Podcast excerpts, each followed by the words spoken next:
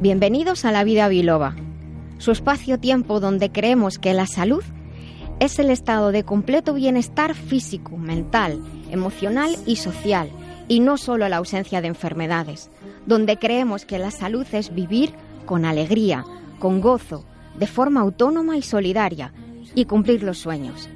Soy la doctora Nuria Lorite Ayán y comenzamos.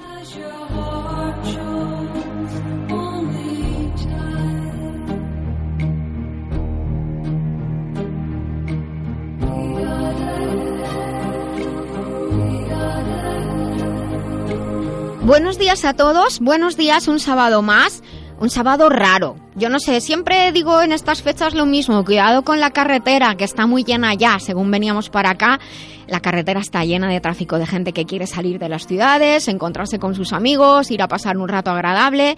No sé si a ustedes les habrá pasado, pero yo ayer me preparé una ropa que me iba a poner hoy y esta mañana me he puesto otra porque hasta estamos pasando frío. Buenos días a mis invitados. ¿Vosotros estáis pasando fresquito? No, no, no, todo lo contrario. Bastante calor. Bastante calor. Te voy a llevar la contraria, Nuria. Bueno, Teresa, no, la verdad es que yo ayer me abrigué, o sea, me preparé ropa por la temperatura que hacía para venir un poquito más abrigada, pero al final he dicho que no, que no. Teresa Ayusta, periodista, encantada de tenerte de nuevo con nosotros. Jesús Fernández, buenos días. Muy buenos días, Nuria. Tú has, no has venido de surfero hoy. No, hace fresquito. Hace fresquito. Sí. Bueno, ya subiremos las fotos para que vean el estilismo de Jesús que se está convirtiendo ya en una, tra- en una tradición. Y Agueda Herbás está con nosotros por primera vez, docente. Buenos días, Agueda. Buenos días, Nuria. Una gran amiga de la que estoy muy contenta de, de tener aquí con nosotros en el programa.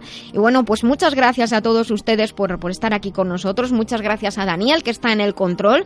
No podríamos hacer este programa sin él, sin sus advertencias y, su- y sus precauciones. Y les dejo los teléfonos del programa por si nos quieren llamar, el 91 575 7232 y 91 575 7798. Son las 12, casi 9 minutos, las 11, casi 9 en las Islas Canarias. Y les voy a contar de qué vamos a hablar hoy. Si nos quieren seguir por las redes, estamos en Facebook y estamos en Twitter. Nos llamamos La Vida Biloba y tenemos una web donde tienen todos los datos acerca de nosotros. Si le están diciendo a un amigo, oye, que empieza La Vida Biloba, pues tienen los enlaces directos en lavidabiloba.com. ¿De qué vamos a hablar hoy? Vamos a hablar en nuestras píldoras saludables de las propiedades de la vitamina B12. Les dije que estábamos haciendo un recorrido por las vitaminas del grupo B. En la despensa que compensa, hoy vamos a hablar de otro tema relacionado con el verano, las malditas infecciones de hongos de los pies tan típicos de las playas y de las piscinas. En estilo de vida, pues tenemos precisamente a Águe- a Águeda Herbás, docente, y a Teresa Yusta, nuestra periodista colaboradora, y con ellas vamos a hablar acerca de la relación con los hijos, de educación, de las aspiraciones que les pasamos y posibles cargas y sobrecargas y otras cosillas que vayan surgiendo. Revisaremos nuestra agenda de eventos y en la segunda hora ya tendremos a Jesús Fernández dirigiendo la sección El remitente intermitente. Es el director de la editorial Letra Clara. Nos va a traer a Marca- Marta Jasinska, una traductora de polaco-español muy especial que ha traducido el libro Solo se muere una vez sobre experiencias relacionadas con la muerte cerebral y el coma. Este libro es un bestseller y tenemos la oportunidad de tenerlo ya en muy poquitos días. Nos contarán en castellano, en español. En la sección de tecnología y salud, hoy va a ser muy especial. Quisco Carmona ha dicho que va a hacer de Quisco Damus. Con esto se lo digo todo. Vamos a hablar sobre el futuro y bueno, según vayamos de tiempo, quizá de la endometriosis y otras masas quísticas, quizá de algunas noticias eh, sobre ciencia. Saben que tras el programa colgamos las redes, eh, perdón, tras el programa colgamos en las redes el programa completo. Pueden acceder a él a través de la aplicación iVox, a la que pueden suscribirse y también estará en nuestra web lavidabiloba.com. Muchas gracias por escucharnos, por compartir con sus amigos, por estar aquí con nosotros en Libertad FM. Así que comenzamos el programa de hoy.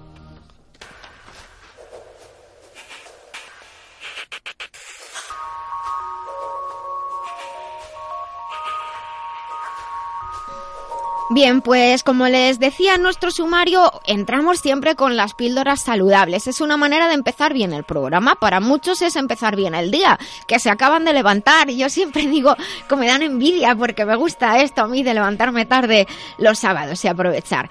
En programas anteriores hemos hablado de las vitaminas de B1, concretamente la tiamina y la B6, la piridoxina. Hoy vamos a hablar de la B12, que se llama también cobalamina o cianocobalamina, que es lo mismo. También es una vitamina hidrosoluble, es decir, que se disuelve en agua. Este grupo de vitaminas, todas las hidrosolubles en general, lo que tienen en común es que las cantidades sobrantes salen del organismo a través de la orina. Y concretamente la B12 tiene una particularidad y es que el hígado, nuestro hígado, también el hígado de, otros animales, es el lugar de almacenamiento en el cuerpo de la vitamina B12 y allí en el hígado puede durar muchos años. Nuria, ¿cuáles son las funciones, en funciones de la vitamina 12? Pues mira, la vitamina B12, al igual que otras vitaminas del grupo B, también es importante para el metabolismo de las proteínas. De hecho, trabajan de manera conjunta. Por eso es que decíamos en otros programas que cuando suplementa hay que suplementarlas todas eh, a la vez, al conjunto. Como digo, son importantes para el metabolismo de las proteínas, que proteínas que van a utilizar las células, así como para la reparación de tejidos. Concretamente, la B12 ayuda a la formación de glóbulos rojos en la sangre y al mantenimiento del sistema nervioso central. ¿Dónde podemos encontrar la B12 en los alimentos? Pues mira, principalmente está en una gran variedad de alimentos, pero hay una particularidad y es que la B12 principalmente está en alimentos de origen animal. Si miramos las tablas de cantidad de vitamina B12 presente en los alimentos, los alimentos vegetales no tienen B12, solamente algunos, algunos vegetales que sí lo contienen es porque están enriquecidos en B12, se han enriquecido, quiero decir, en B12, y aquellos que lo tienen lo tienen en una cantidad pequeña. Pero voy a decir aquellos alimentos donde los podemos encontrar. Podemos encontrar cantidades más importantes de vitamina B12, además, y conseguir las cantidades recomendadas si tomamos una dieta variada. Por ejemplo, las vísceras, he hablado del hígado nuestro, donde ahí se almacena, pues el hígado de, ternera, por ejemplo, es uno de los alimentos que más vitamina B12 nos aporta. Los mariscos tan ricos, ¿gustan? ¿Eh? Bueno, dentro de nada es la hora del vermú. Ya te ya pega. Del vermú se decía en mi tiempo. Eh, los mariscos, sobre todo las almejas, el pulpo y los mejillones, contienen una alta cantidad de vitamina B12. También los cangrejos, la langosta, en general los mariscos. Las carnes rojas, también la carne de ave, ya vamos hacia abajo en la lista.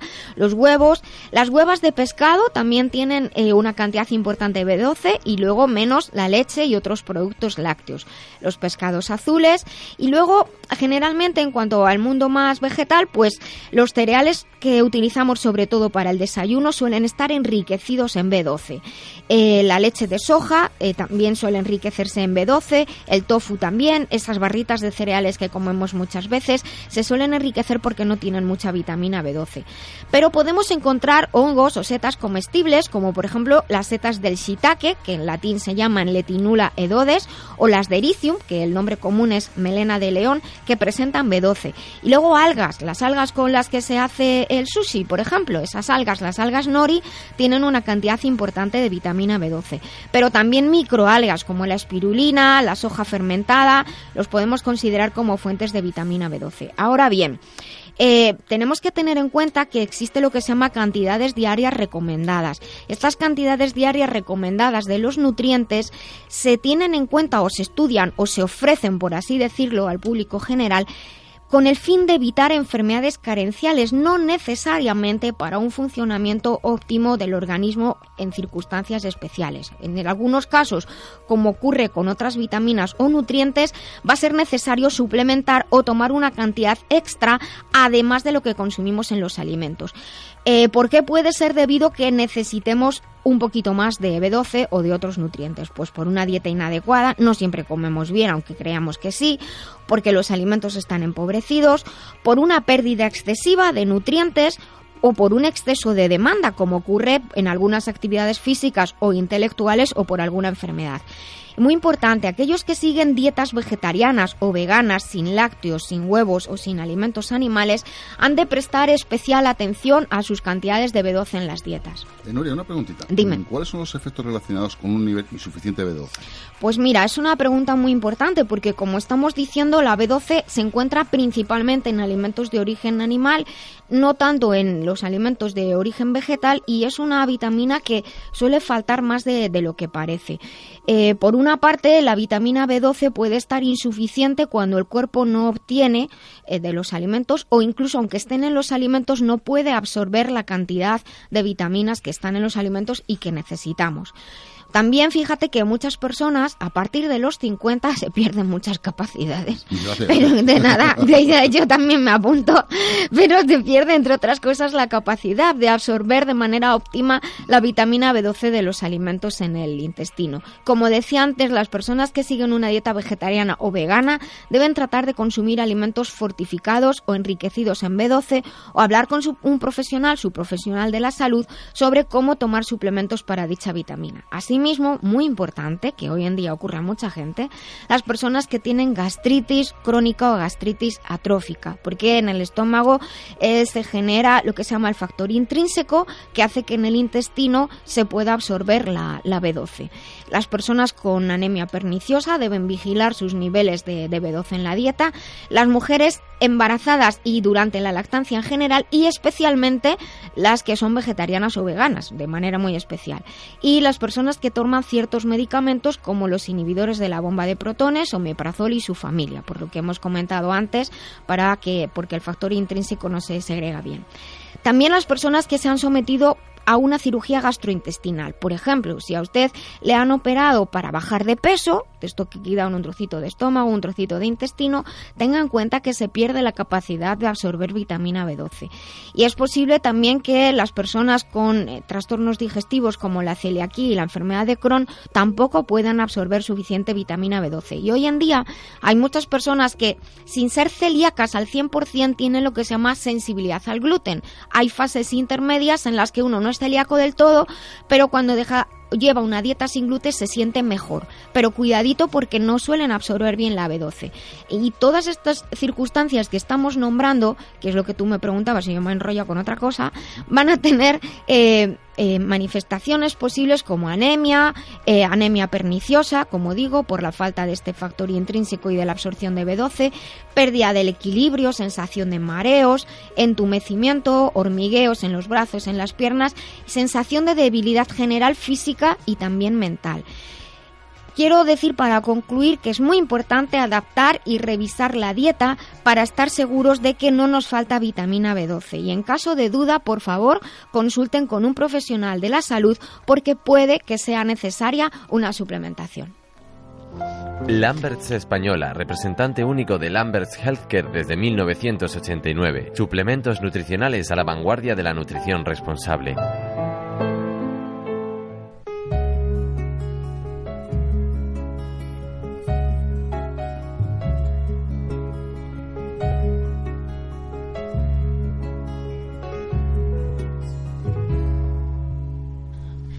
Bueno, seguimos aquí. Hoy estamos en un día en el que algunos colaboradores ya están de vacaciones, pero como siempre es un- este es un estudio muy vivo donde los compañeros, los amigos entran y salen y así es como que tenemos la, la casa de la vida biloba en Libertad FM. Eh, ahora mismo, de hecho, está entrando Marta. Bienvenida. Jesús le da un beso, la saluda. ¿Estáis- ¿Lo hago bien, Teresa? Fenomenal. Estoy retransmitiendo. Fenomenal. y. y Dani se muere de la risa. Sí. Bueno, Antonio Jesús, estás ahí. Hijo, que te lo estoy contando todo, porque como tú no estás, para que como que lo veas. Sí, sí, sí, estoy aquí. Vale, pues nada, a ti a nuestros oyentes contando lo que está ocurriendo en este momento en nuestro estudio en Libertad FM. Bueno, Antonio Jesús, hoy estamos en la despensa que compensa esta sección que nos gusta tanto y que nos gusta y les gusta mucho a nuestros oyentes. De hecho, sabemos que toman notas de lo que decimos y recogen la información que subimos a la web lavidabiloba.com. Hoy vamos a hablar de los hongos. Déjame como siempre que haga una introducción, ¿vale? Los, hon- hongos son una serie de organismos que viven en el suelo, en el agua, en las plantas, en el aire. No tenemos que confundir, antes hablábamos de hongos, que comemos, de los hongos nutricionales o comestibles o las setas, con los hongos que provocan infecciones en nuestro cuerpo, donde además van a vivir generalmente en la piel, en las mucosas y son patógenos para nosotros. La mayoría de estos hongos patógenos necesitan para su crecimiento un entorno concreto, ambiente húmedo y cálido, junto con materia orgánica, claro, de la que alimentarse. Por ello hay ciertas zonas de nuestro cuerpo donde crecen de manera eh, como invisibles filamentos, porque no los vemos, solo os vemos su efecto en la piel, las uñas y también en la zona genital. Hay que decir que no todas las infecciones por hongos son contagiosas. De las que vamos a hablar ahora sí lo son y además es muy, son muy frecuentes, tanto en invierno como en verano, pero de forma muy especial se pueden contagiar de unas personas a otra ahora, en la época estival, sobre todo en los pies, ya que las altas temperaturas del verano, unidos a la humedad que se crea por el, por el sudor, forman ese ambiente propicio para el crecimiento de los hongos. Los problemas más frecuentes generados por la infección de los hongos en los pies son lo que se llama el pie de atleta, que uno dice, tengo pie de atleta y parece que estás entrenando todo el día, pero no, estás sentado en tu mesa, pero tienes pie de atleta. Esto es como lo del codo de tenista, que no has jugado en tu vida al tenis, pero te dicen que tienes codo de tenista. Bueno, el pie de atleta es una infección de los espacios entre los deditos de la, y en la planta del pie y es contagioso, se puede transmitir por contacto directo, piel con piel, como ocurre en algunos, por ejemplo, en algunos deportes, o también hay transmisiones indirectas a través de fuentes de infección como los suelos de los baños, las duchas públicas, los zapatos, calcetines, alfombras o moquetas. También en nuestra casa, si alguien tiene hongos en los pies, pues caminamos descalzos y nos los podemos transmitir de uno a otros. En los hoteles es un sitio también donde se, se transmiten con frecuencia los hongos, así que hay que usar zapatillas y eso de caminar descalzo que nos gusta mucho, pues cuidadito en ciertas zonas que podrían estar contaminadas. Y ahora te pregunto, Antonio Jesús, ¿estás preparado? Sí, sí. Venga. ¿Cuáles son los síntomas más comunes de las infecciones por hongos, también llamadas micosis en los pies y en las uñas? Pues mira, Nuria, síntomas más común es la piel agrietada en forma de escama que se suele desprender de los dedos de los pies y de los lados de estos, dejando la zona muy sensible e incómoda causador, escozor, ampolla, además de mal olor. Y si el hongo llega a diseminarse hacia las uñas, estas pueden agrietarse, perder su coloración normal e incluso desprenderse. En el caso de la piña de uña, que es una infección superficial, las uñas adquieren una apariencia de mayor grosor y una coloración amarillenta. Amarillenta, sí. Y por último, la paronitia, que se trata de una infección provocada por hongo en la piel que rodea las uñas, los síntomas más característicos son el enrojecimiento de hinchazón alrededor de la uña, un fuerte olor y mucha sensibilidad al contacto. Y la sensación que se percibe es de palpitaciones en la zona afectada. O sea, muy molesto. Bueno, muy bien. Eh, ahora lo que si te parece voy a hacer es un pequeño resumen de los síntomas de esta infección por hongos o micótica, que también se llama así, en los pies y en las uñas, ¿vale? Tenemos, podemos encontrar escozor o picores, sensación de quemazón, esas palpitaciones que tú comentabas, grietas en la piel, descamación, que a veces es blanquecina al principio, pero cuando empieza a secarse o lleva mucho tiempo se queda como también amarillenta, igual que las uñas. El mal olor, que además, pues lógicamente también le crea muchos problemas a las personas. En el caso de las uñas afectadas van a ser frágiles, decoloradas, amarillentas, como decías, y a veces se rompen o se levantan de la zona de contacto de la piel debido a la debilidad que provoca la infección. Eh, permítanme darles algunos consejos, algunos de ellos muy evidentes, para evitar la aparición de estas infecciones, como decimos, sobre todo en verano, y también para aquellos jóvenes que nos están escuchando. Como digo, algunas son muy evidentes, pero hay que decirlo tal cual madre que repite que eso mismo me ha dicho mi madre al salir de casa, mamá, me estarás escuchando, que me ha visto que iba con sandalias y me ha dicho, te habré limpiado bien los pies. Digo, joder, mamá, por Dios, que tengo más de 50 años ya. Teresa se ríe, pero os lo prometo que ha pasado eso esta mañana. Lo de lo mismo de haber que llevas puesto, toda la vida igual. Bueno, pues buena higiene en los pies ducharse con frecuencia, mantener bien limpitos y secos los pies y secarse bien entre los deditos, uno por uno. No vale eso de, ala, como me pongo en la alfombra, los pies se secan. No, hay que secarlos bien con una toalla a conciencia entre los dedos. Usar chanclas en los vestuarios, piscinas y duchas públicas. O zapatillas, vamos. Cambiarse los calcetines con frecuencia, esto es evidente, pero por lo menos una vez al día. Parece una tontería, pero como los vemos limpios, se usan al día siguiente, igual que en las medias y los panties. ¿eh? A las chicas. Usar calzados y zapatos bien ventilados. Es preferible que sean de fibras naturales porque transpiran mejor. Cuando usamos calzado deportivo, adecuado a la actividad y a la temperatura. No es igual hacer trekking en verano que hacer trekking en invierno, para evitar que se cuezan los pies y los hongos vivan a sus anchas. No compartir calzado, calcetines o los utensilios para cortarse las uñas. Existen talcos especiales para eh, antimicóticos para liberarnos de las infecciones de los hongos, también talcos de secado que se usan en los pies y en los zapatos para evitar infecciones. Todos estamos hartos de ver los anuncios en la tele, sobre todo en las personas que son susceptibles a padecer estas infecciones. También valen para tratarlas. Pero incluso el talco de toda la vida ya absorbe la humedad y suaviza la piel evitando que crezcan. Hay también talcos con eh, plantas o con aceite de árbol del té que es especial para los hongos. Y aunque parezca extraño, el bienestar del hígado es muy importante para lidiar con los hongos en general, no solo de los pies, sino con los hongos en todo el cuerpo. Por eso les podemos recomendar infusiones de diente de león o un producto específico ya preparado como Master Life Green, green como verde en inglés. Y ahora, Antonio Jesús, te toca a ti explicarnos algunas recomendaciones nutricionales para evitar estas infecciones de hongos en la medida de lo posible. Ya me ha tocado la higiene y decir las cosas evidentes que se habrán reído mucho. Ahora toca a ti nutrición. Vale, Nuria, pues mira, vamos a recomendar a nuestros oyentes lo esencial, que como siempre se llevar una, una dieta sana y equilibrada, ya que las infecciones por hongos son causadas en gran parte por un debilitamiento del sistema inmunitario y un cambio en las condiciones de la piel y la mucosa. Por ello es aconsejable seguir en nuestra alimentación una serie de puntos. Consumir frutas y verduras a razón de dos raciones de frutas de dos raciones de verduras al día y tres de frutas. Muy bien consumir cereales integrales a diario, una o tres raciones, pan, arroz, pasta, legumbre, una o dos veces en semana, evitar las bebidas azucaradas y los alimentos ricos en azúcares simples, reducir el consumo de alimentos grasos, embutidos, quesos curados, alimentos procesados. Y reducir el consumo de bebidas alcohólicas. Muy bien, porque estos alimentos que estás diciendo que evitemos son los que crean ese, esa entorno de calor y humedad que hace que crezcan los hongos. Y dime, ¿qué receta de remedios naturales nos has traído hoy para combatir la infección por hongos? Y recuerdo a nuestros oyentes que luego lo subimos a nuestra web, lavidabiloa.com. ¿Qué nos has traído hoy, Antonio Jesús? Pues mira, he traído dos. La primera es un enjuague con agua y vinagre de Módena, que ¿Mm? consiste en dejar los pies en una mezcla con vinagre y agua durante unos 15 minutos todos los días, hasta que desaparezca el hongo. La mezcla Sigue, sigue, que sigue, que siga.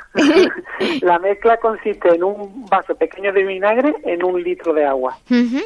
Y la segunda consiste en hacer un majado con aceite de oliva, ajo y tomillo, que aplicaremos todos los días en la zona afectada y, una, y varias veces. Vaya, o sea, hasta que desaparezca. Bueno, entonces la primera es mezclar un vaso de, de vinagre con un litro de agua y la segunda, hacer un majado, o sea, machacar aceite de oliva, ajo y tomillo. Los hongos no sé si se irán, pero con un tomatito y una ensaladita, esto va a estar riquísimo.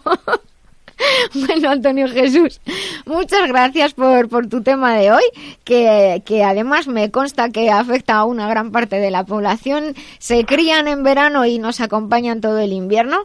Y tú, acompáñanos al sábado que viene, ¿vale? Sí, sí. Venga, un beso muy fuerte, que tengas buen fin de semana. Muchas gracias. Igualmente. Hasta luego. Hasta luego. Adiós. Hasta luego.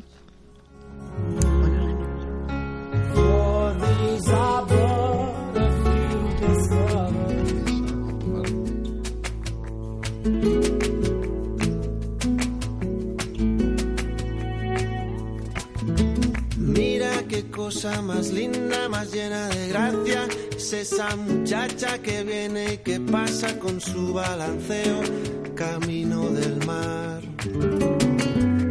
Niña de cuerpo dorado del sol de Ipanema con su balanceo es todo un poema. La chica más linda que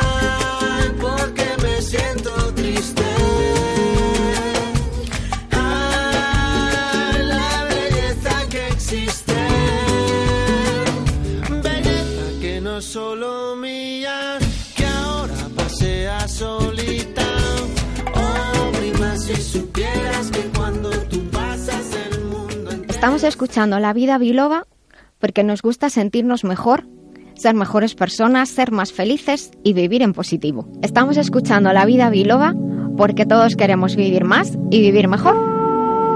Una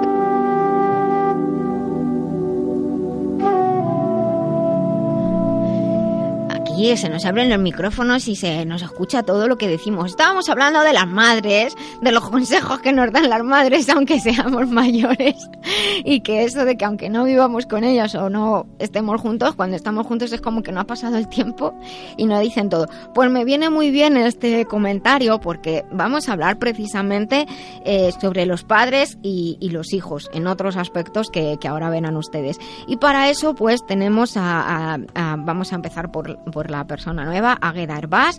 Eh, bienvenida Águeda formalmente a, nuestro, Nuria. a nuestro programa, a La Vida Biloba. Águeda es docente en un centro público que tiene una particularidad y es que están las tres etapas, infantil, primaria y secundaria, con la dificultad que tiene.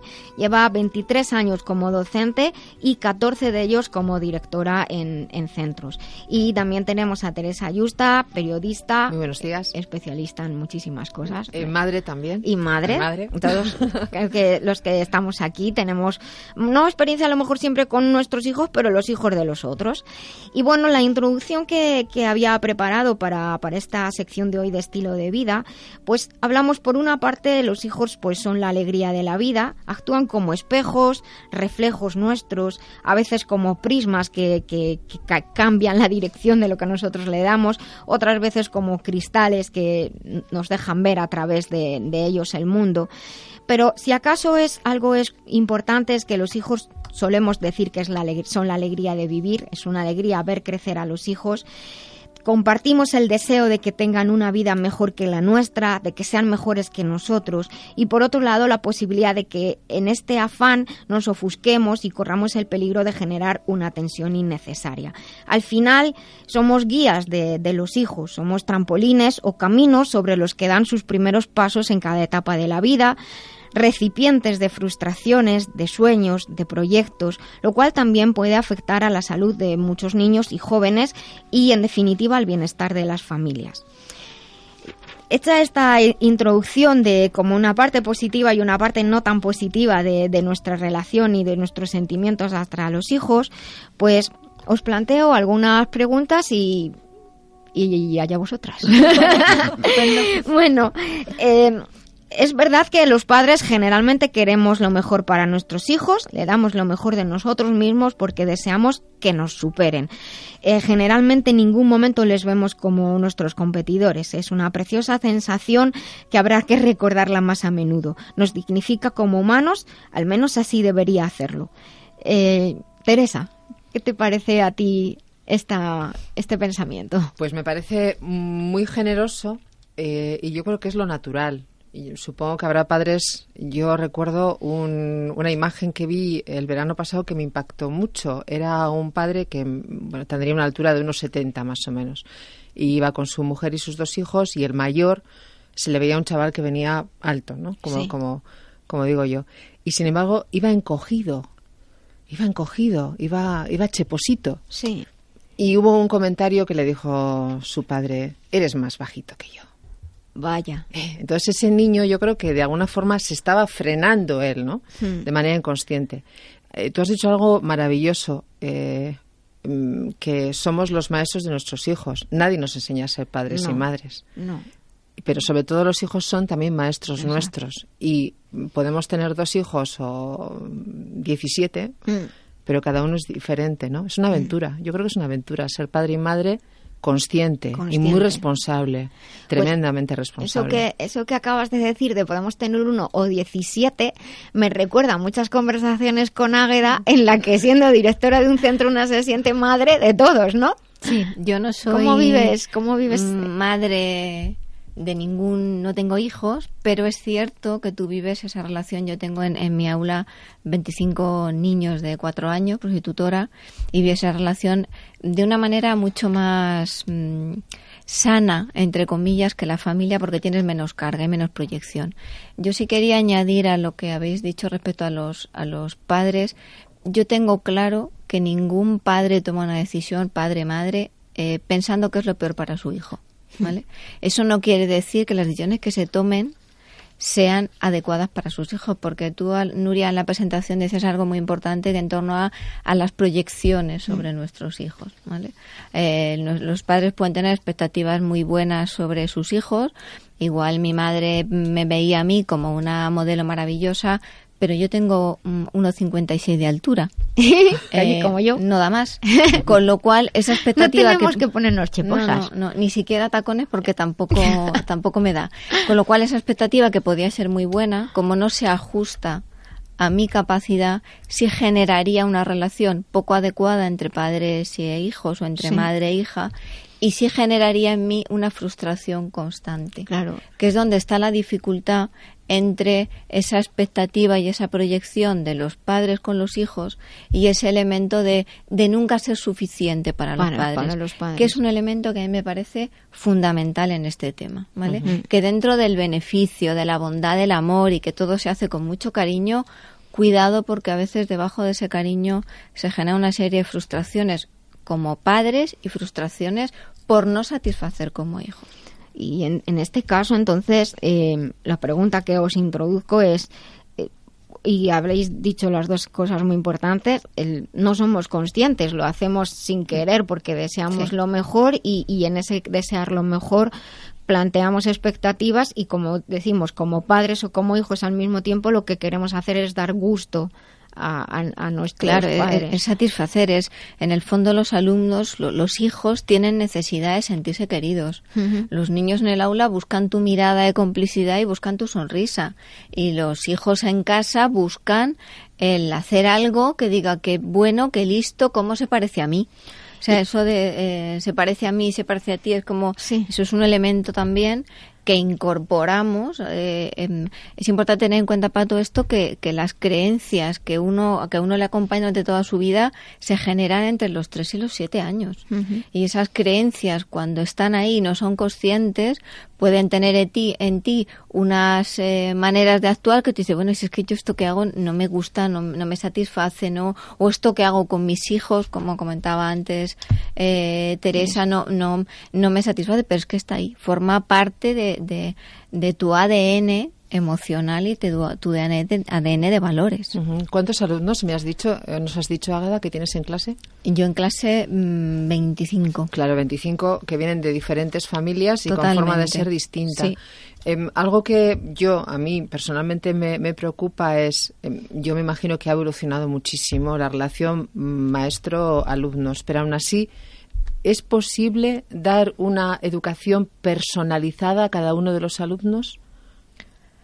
Una pregunta muy, Me muy alegro buena. que me hagas esta pregunta. Me alegro que me hagas esta pregunta. Eh, sí es posible, por supuesto. De hecho, ahora en la escuela y los docentes estamos en un momento maravilloso. Me alegro. Eh, esto si me llega algún docente dirá, bueno, será para ti. Porque además Guapa. estamos hablando de que ella está en la Eh, educación pública, no nos Sí, es olvidemos, público, ¿eh? Es público y además eh, eh, yo estoy en el aula y, y- y llevo esas tareas de dirección que, que no son fáciles la mayor parte de las ocasiones. Pero decía que estamos en un momento muy bueno porque eh, tenemos información, tenemos acceso. Eh, antes eran eh, cuatro autores que sustentaban otra manera de hacer, pero ahora eh, se incorpora neurociencia, se incorpora psicología humanista, se incorpora eh, lo emocional del aula. Hay afirmaciones tan contundentes como no se aprende si, si a uno no le emociona. No se aprende de alguien de que mínima, al que mínimamente no se quiere o se respeta. Entonces, si yo verdaderamente como docente, como profesional, que eso es algo que los, de lo que los docentes adolecemos, no nos creemos profesional de lo que yo soy profesional de la educación.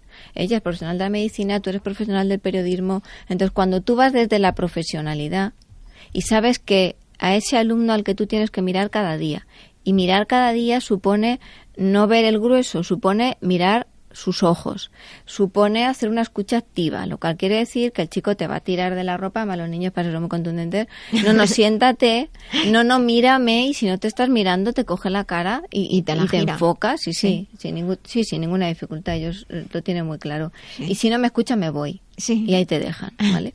Entonces, si yo tengo claro eso, sí que hay metodologías lo suficientemente adaptadas y adecuadas para que yo pueda en mi horario diario y, semanal interactuar con todos los alumnos cada día. ¿Eso qué implica? Que cambiemos dos parámetros o un parámetro muy importante.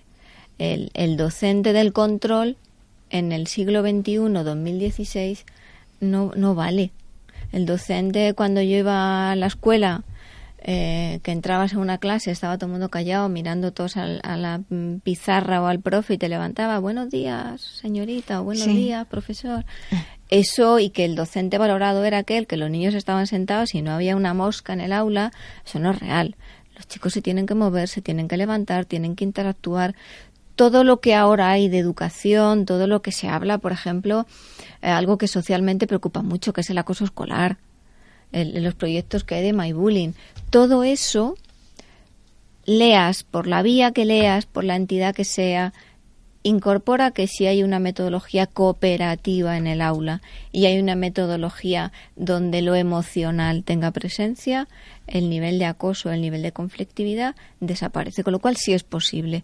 Pero indudablemente no es un camino fácil, no es un camino donde uno se incorpore y hay muchos eh, aspectos a valorar de metodologías, de material, de apoyo al desarrollo del currículo, de qué lugar damos al libro de texto, si está o no está, y, y- y otro aspecto fundamental, la familia.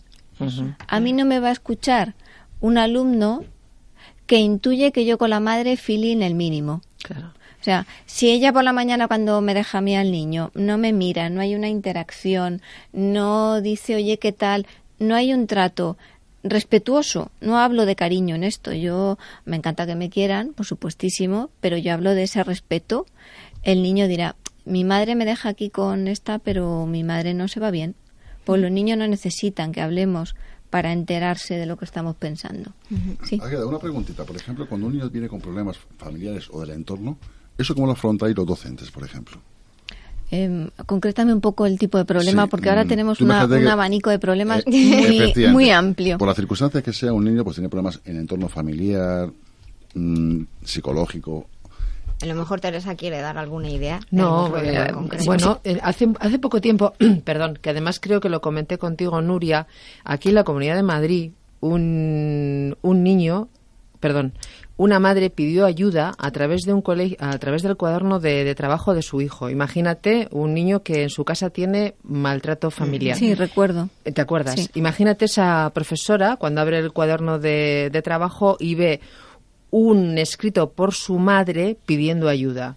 Ese eso- niño no vive en un huevo de aislamiento. Hablamos de problemas Sí, económicos en las familias, pero sobre todo hablamos, yo creo que te referías a Sí, eso, ¿no? lo que es el entorno familiar. Claro. realmente. Claro, eh, va- vamos a ver si queréis ahí, aunque eso es un problema muy extremo, ¿vale? Afortunadamente eso se da, pero no es lo habitual. Eh, en esa situación, el, el docente sabe que tiene una persona por encima que es responsable, que es la dirección del centro, y la dirección del centro en ese preciso momento, en un caso como era este, que era maltrato, em, las eh, fuerzas de, de orden, de seguridad, policía municipal, guardia civil, em, incluso servicios sociales y atención al menor, de manera directa, sin necesidad de mediar con nada ni con nadie más, porque lo primero es atender al menor. Y ese día que ese niño llega al, al cole con esa información en el, en el cuaderno, tú no puedes dejar que el niño vuelva a ese entorno sin haber hecho algo y haber puesto, puesto en marcha esa máquina. Y todo docente, y más un director de un centro, estamos obligados a intervenir en esas situaciones, sea cual sea la naturaleza de la situación. Eh, hay casos tan extremos como cuestiones de abuso sexual, que también es muy delicado. Y en esas situaciones, eh, indudablemente, tú tienes que, que intervenir antes de que el menor vuelva a su a- a- al casa. espacio, al ambiente en el que está viviendo eso. Hay otras cosas quizá un poco más cotidianas, como pueden ser procesos de separación. En un proceso de separación, que a veces hay algunos que son más fáciles, otros mucho más, más delicados, eh, los centros y los centros públicos tenemos un, un equipo de un departamento de orientación que tiene la obligación y el- la familia el derecho a hacer un seguimiento tanto de los adultos como del menor. Y un seguimiento que en algunas ocasiones yo he, eso he vivido la experiencia en mi centro, que, que tengo la suerte de compartirlo con unos grandes profesionales, de hacer entrevistas semanales con el padre por un lado, con la madre por el otro y con el niño por el otro, hasta que la situación se estabiliza. Hay otros problemas de, de pérdida de un ser querido. La pérdida de un ser querido para, para, un, para un niño, pero un ser querido puede ser una mascota. Pues en ese momento a lo mejor, eh, si es una mascota, el contexto familiar no hace falta, pero al- al, al menor eh, se trabaja con, con el tutor porque eso el niño lo cuenta dentro del aula y además se trabaja con, con la familia todas las sesiones que sea necesario. Y si el, el docente, el orientador del centro ve que, que se va de su, de su formación o que es mucho más delicado, informe a servicios sociales o petición a otros organismos que sí que están a disposición de los centros, pero a veces es, es tan sencillo como saber que el órgano existe y pedir. ¿vale? Entonces es necesario eh, abordarlo porque sí es cierto eh, que si un alumno vive de manera permanente esa situación problemática, que un alumno entienda, un niño, ya no me voy a secundaria, que son 16, 18 años, me voy a primaria, un niño de 12 años, que entienda que en la vida nadie le va a ayudar y se las tiene que buscar por sí mismo, eh, no es una pauta de vida y de crianza saludable de, ningún, de, de Estás- ninguno de los estás aspectos. creando un, un terreno propicio a la Sí. falta de comunicación y el aislamiento que eres. O, o a venderse a cualquier a cualquier entidad o persona que le Que dé le un haga poquito de apoyo. Exacto. Sí, sí, y le lleve por mal camino. Hablando de Sí. caminos, ahora se habla mucho de liderazgo. Eh, ¿Quién es el líder ahora mismo? ¿Se fomenta el liderazgo? ¿Y qué entendemos por liderazgo? Porque ya hablamos de competitividad, muchas veces de machacar al que no llega a un nivel. ¿Esto cómo lo lleváis? Eh, a ver, mm, hay que hacer, hay muchas eh, diferenciaciones, ¿vale? Un líder positivo, eh, nosotros trabajamos más con el término una persona proactiva. Por ejemplo, yo hablaba antes del tema del, del acoso escolar, ¿no? Que este año tocado muy fuerte en los centros. Para nosotros, nosotros trabajamos con sociograma de aula. Entonces, dentro de un sociograma de aula, eh, tú identificas aquellos alumnos que nosotros mm, trabajamos o, valoramos como proactivos. O sea, es ese alumno que es capaz de intuir un conflicto o una persona en una situación delicada y entrar, ¿vale? Antes de resolver. Eh, al proactivo hay que cuidarle mucho porque el proactivo cuando se le desgasta y se les pone demasiado acaba teniendo los problemas, ¿vale? Con lo cual, liderazgo sí, pero siempre desde la cooperación. ¿vale? Y siempre sin cargar al alumno líder, porque el líder no tiene que solucionar a ti los problemas del aula. El líder o el alumno proactivo tiene una serie de valores y capacidades que otros alumnos no tienen, pero, pero no es mejor que otro alumno. Hay alumnos eh, de estos que pues les cuesta hablar, les cuesta mostrar, hacen y no llegan a que se haga público, que tú tienes que equilibrar y hacer que todos los alumnos sean presentes. Desde el momento en el que ellos intuyen que aquí son importantes cuatro que lo resuelven todo, que salen todo, que son los que hacen los, los recados de no sé quién, que son los que el profe mira, que son, claro, el, el resto, ese líder deja de ser un, un valor positivo para el aula y se convierte en el enemigo, en el pesado, en entonces líderes sí, pero líderes desde estructuras cooperativas. ¿Vale? Líder desde la aportación al grupo y líder con unos valores pero teniendo claro que hay otros alumnos que sin llegar a tener ese valor tienen otros muy importantes. Y ahí el docente es fundamental. Y los padres, cuando los padres tienen tres hijos, Hombre, pues algo, todos tenemos que hacer. Yo me río mucho con, con mis hermanas porque nosotros tenemos, pues eso, mi hermana mayor es absolutamente maravillosa y cocina fenomenal y mi hermana, la de medio, organiza muy bien y es súper imaginaria y creativa y a mí los libros se me andan siempre muy bien y entonces yo cocino fatal y entonces, entonces yo no coso un botón y entonces eh, cuando yo tengo que coser voy a una, cuando yo voy a cocinar voy a la otra y cuando hace falta algo de letras o de papeles viene Vienen a mí. ellas. Como tiene que ser, claro. Como tiene que ser. Hemos encontrado un equilibrio, indudablemente, que eso pasa en el aula. Yo, yo como docente tengo que saber que eh, si necesito que alguien movilice, tengo que, que llamar a un alumno y mirar, y necesito que alguien tranquilice, pero todos tienen que tener claro que yo valoro individualmente a cada uno. Entonces ahí el líder sí, pero el hijo, es que este hijo eso, es entre los padres, lo habláis que nos oigan, ¿vale? No hacéis miradas ahí de esa complicidad que los hijos pillamos. Podéis tener hijos preferidos, pero no se tiene que enterar nadie. Se intenta que no. Claro, intenta que no. claro. Lo tenéis complicado, ¿eh? Sí. ¿Quién, sí. quién fracasa, Águeda, en, en las aulas? Fracasamos todos. Eh, fíjate, yo traía aquí un, un estudio que me parecía importante, los datos que, que arroja este tema de participación.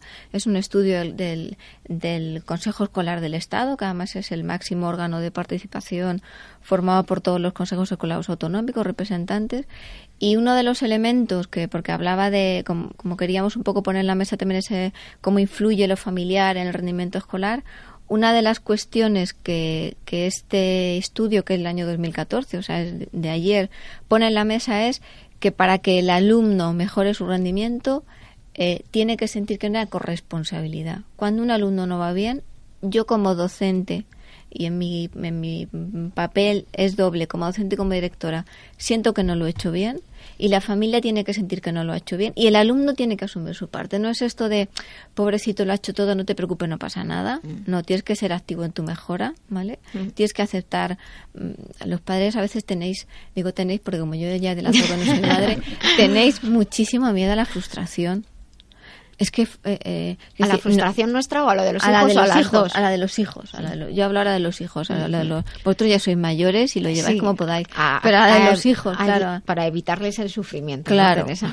Pero es que no se trata de machacar. No, se trata no. de que uno acepte que a veces las cosas no salen bien. Y uno aprende más del error. O sea, de cuando salen las cosas bien uno aprende. Uno disfruta pero no aprende. Entonces, que, el alumno acepte que cuando algo no sale bien tiene una parte de responsabilidad. Que los padres acepten que, que parte tienen y pueden mejorar. Y muy importante en esto, que el cole y los padres hablen. Sean corresponsables, lo- los dos, responsables de esa, de esa situación y que se le haga partícipe al niño de que ellos están muy de acuerdo en lo que tienen que hacer, porque como aquello salga mal, esto es culpa de la profe, es que esta profe que te ha tocado porque te ta, ta, ta, ta, ta, porque te hubiera tocado no sé qué sería mejor, pero Ah, que- sí, eso es o, lo- o los, los profes con este padre olvídate, con esta madre olvídate, es que este niño hace lo que quiere, con lo cual aquí no se puede hacer nada. El niño dice, Buah, esto es maravilloso. Con lo cual, cuando, cuando algo va mal en una institución pública como es un cole, fracasamos todo. Y también fracasa un poco la sociedad. Es decir, que, que a veces pide mucho a los coles y da poco. O sea, a, a mí me pone muy triste cuando voy a la pescadería y veo que el pescadero sabe mucho de educación y yo no sé diferenciar un pescado de otro. Bueno, pero antes hemos Todo dicho que aquí estamos cada uno para Claro, todo el mundo Sí. habla de educación, Sí, sí, con sí. lo cual cuidado con eso también. Todo el mundo no habla de, de cirugía, pero tú llegas. Entonces, si, si la sociedad valorara un poco el trabajo de la docencia, eh, seguramente mejoraríamos. Con lo cual, yo creo que fracasamos todos. Yo aquí en Madrid eh, estoy viviendo enfrente de una escuela, de un colegio. Hacía muchos años que no veía tantos niños jugando en un patio. se repiten muchos esquemas, ¿eh? Soy muy observadora y se repiten, otros no. Eh, cuando tú abres la puerta de tu aula y entran esos niños, eh, los ves como los profesionales del mañana, los que nos van a llevar las riendas sociales a ti y a mí cuando ya estemos retiradas.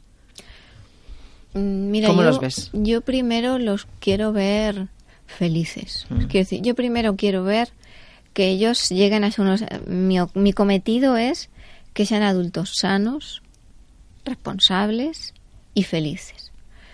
Eh, y luego sí me interesa siempre eh, que tengan objetivos. ¿vale? Y, y- y luego ya ese objetivo es una- un amplio abanico. Es decir, un objetivo maravilloso puede ser eh, ser una madre de familia, trabajar en tu casa, y puede ser ser un abogado, y puede ser ser un albañil, y puede ser ser una dependienta, pero en todas esas opciones que tú disfrutes de lo que haces y siempre tengas la posibilidad de ser crítico, de disfrutar de una tertulia, de disfrutar de un libro, de con lo cual yo les veo como ciudadanos felices. Hay un término que no, que no he puesto en la mesa y quiero poner antes de que, que es lo creativo, el valor de lo creativo. El que una persona se sienta creativa. O sea, que ellos se vean con la capacidad de construirse su futuro, independientemente del- de, de su contexto y que no les genere yo lastres. Yo te voy a votar, preséntate. Me gusta todo lo que dices. Pero bueno, entiendo, igual no es muy objetivo, Nuria. bueno, nos queda un minutillo, algo que queráis comentar, Teresa. Yo sé que a ti te importaba mucho precisamente, el- creo que ha sido esta una conexión espectacular. ¿eh? Oiga, el tópico ese de si yo a mis hijos lo mando al colegio para que los eduquen ellos. Ah, eso, bueno, claro. Eso, ese tema, explícanos un poquito. En 30 segundos. No, no, no, es ella, ella la que tiene que dar como profesional. Em, no, no, no, no. Pero igual que el tópico de si los si en casa no hacen nada, nosotros qué vamos a hacer. Claro. Ah, sí, esa, es verdad. Esa es la, ¿eh? la pelota de ir y, y- y de ida y vuelta, ¿no? Y, y yo he hablado antes de la responsabilidad compartida. ¿Vale? Entonces, eh, los padres tienen que tener claro, y yo tengo que tener claro que cuando un alumno llega al centro, yo asumo en ese horario la misma responsabilidad legal que los padres tienen en su casa con sus hijos. Eso a mí me atribuye una responsabilidad eh, que cuando yo la pienso fríamente digo, madre mía, qué cosa más seria hago cada día cuando estoy con ellos en el aula, cuando estoy con ellos en el centro. Entonces, el, el niño va al cole a hacer una educación integral. Y entre la educación integral entra que yo me preocupe del bocadillo que se toma en el recreo, que yo me preocupe como sobre un conflicto, que yo me preocupe la actitud de te ha salido mal, no pasa nada, lo vamos a repetir, pero bueno, te ha salido mal.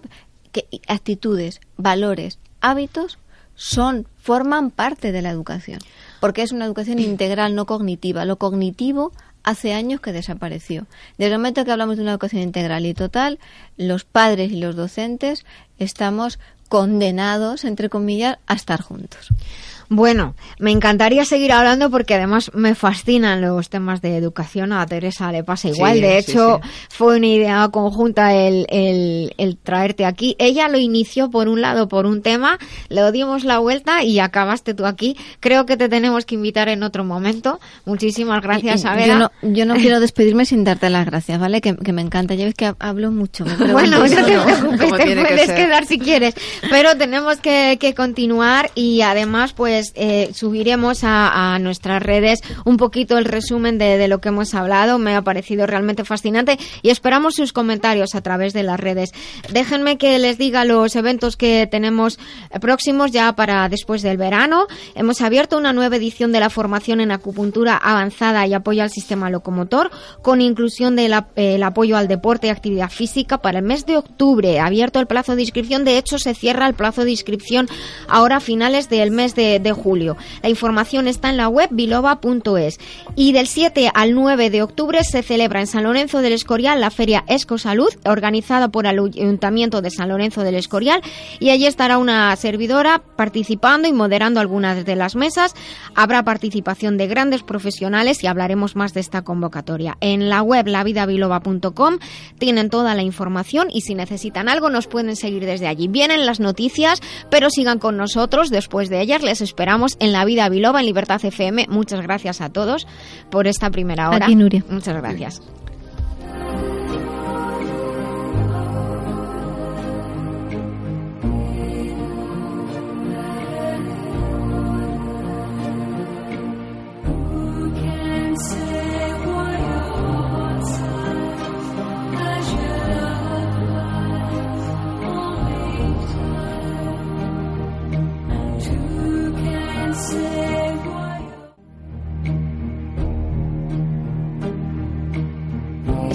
Escuchando La Vida Biloba porque nos gusta sentirnos mejor ser mejores personas, ser más felices y vivir en positivo.